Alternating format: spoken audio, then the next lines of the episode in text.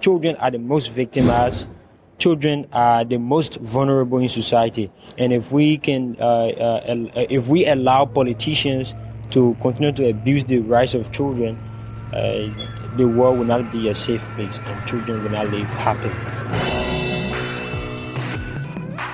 All right, Young and Naive, we're still in Barcelona. We're still at the, uh, what is it called, World Peace Summit? World Summit of Nobel Peace Laureates. Right. Are you one of them? No, I, am not one of them, but I, I would say I'm in a children category because um, I won the 2015 International Children's Peace Prize. Just now? Yeah, right. yeah, it was uh, this con Monday, which was the 9th of November.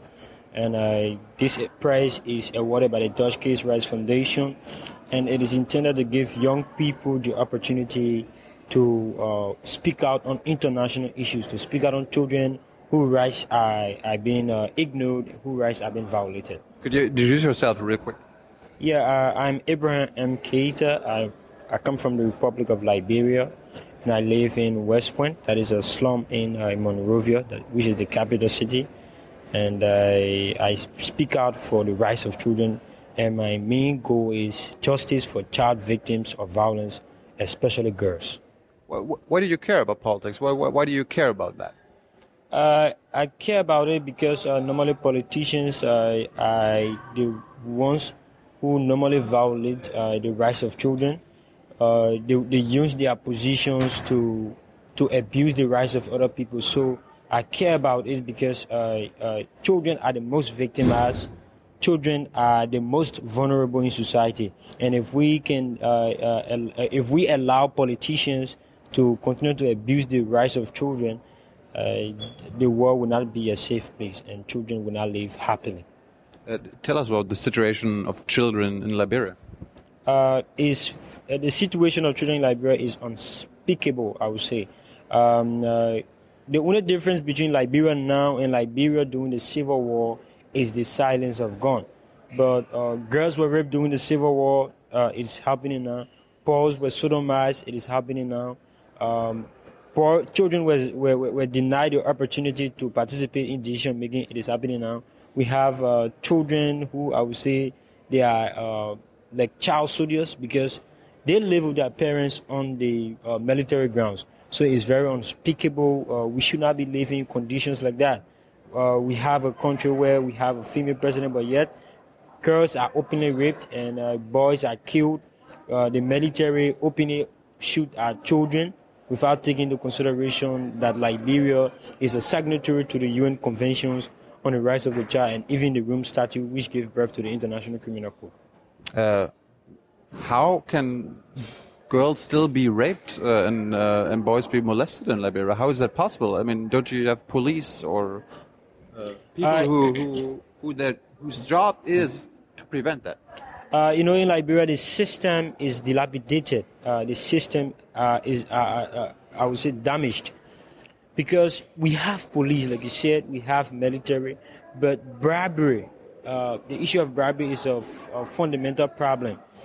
When somebody violates the right of a child and you want to get the law involved, law enforcement officers involved, the, the perpetrators bribe those law enforcement officers to not take uh, uh, those cases into consideration.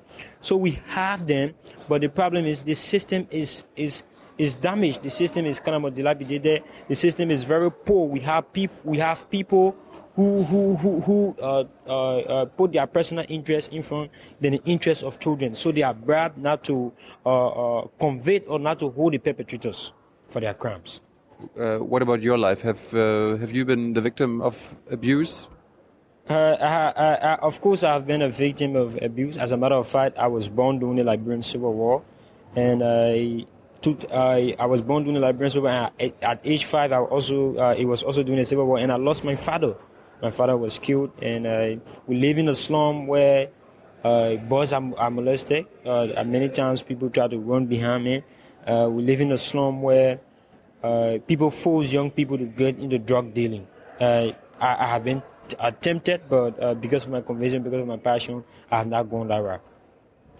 When did you become a political person? I started at age nine when I was nine. Yeah, at age nine. Wow. That was in 2007, And when a girl was a 13 year old girl called Angel Togba was raped, and it sparked a national attention. And I also write petitions. Uh, I'm the youngest writer in Liberia. I write petitions highlighting issues about corruption, highlighting issues about accountability, highlighting issues about children to see how best government can create and formulate policies that will uh, shift the lives of children. So I became interested at age nine, and since at uh, age nine, I have been speaking out for children up to now, and I will continue to do it in as much as I live. How do people, like people in power in Liberia, react to you and your demands? Uh, in the first place, I'm seen as a hero in Liberia uh, because I, I highlight or I discuss issues, I voice out issues that, that, are, that are practically affecting the people.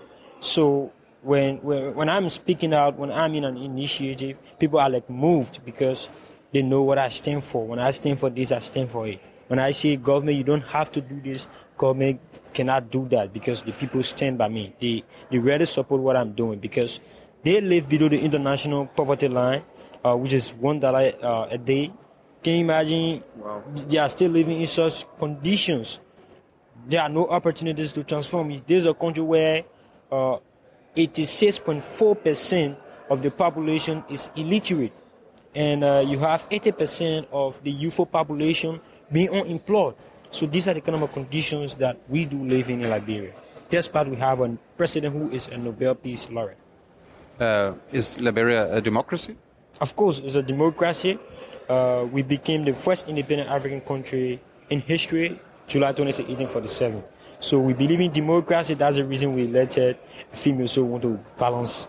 Uh, uh, uh, we want to bring about gender balance. So, so now you're 17 and you already got a, a important prize. Uh, is that important to you, or do you just want to go back to Liberia and, and uh, keep working? Is it Yeah. is it your job? Or yeah, it is you- my job, of course. Uh, the, the prize is like an encouragement. Is is it is a platform that it has, it has provided. I never thought I would have been here for the uh, summit, but uh, because of the prize, that's the reason I'm here. So it is like an international platform for children. So I'm very happy, and I will go back and continue my work. But is that your job? Do you make money with that, or do, No. you, do you have a different life? No, it is it is about passion. I'm doing this because of passion. I'm not doing this because of money. Okay. Even if we have money, I would not, I would rather leave the money and go for what I'm doing because uh, uh, I, I'm a victim. Should I accept money for what I'm doing when I myself I'm a victim? No. So uh, I, I'm doing this as a result of passion. I'm not being paid. I just want opportunities where I go and explain the stories of other young people in Liberia, of other young people from around the world. Uh, and last question: Will will we'll see you in Liberian politics at some point? Uh, hopefully, I, I, I cannot uh, say that now, but hopefully I may, I may be there. But I want to be in the human rights center. I want to work with the UN. Thank you very much. Thank you. Bye.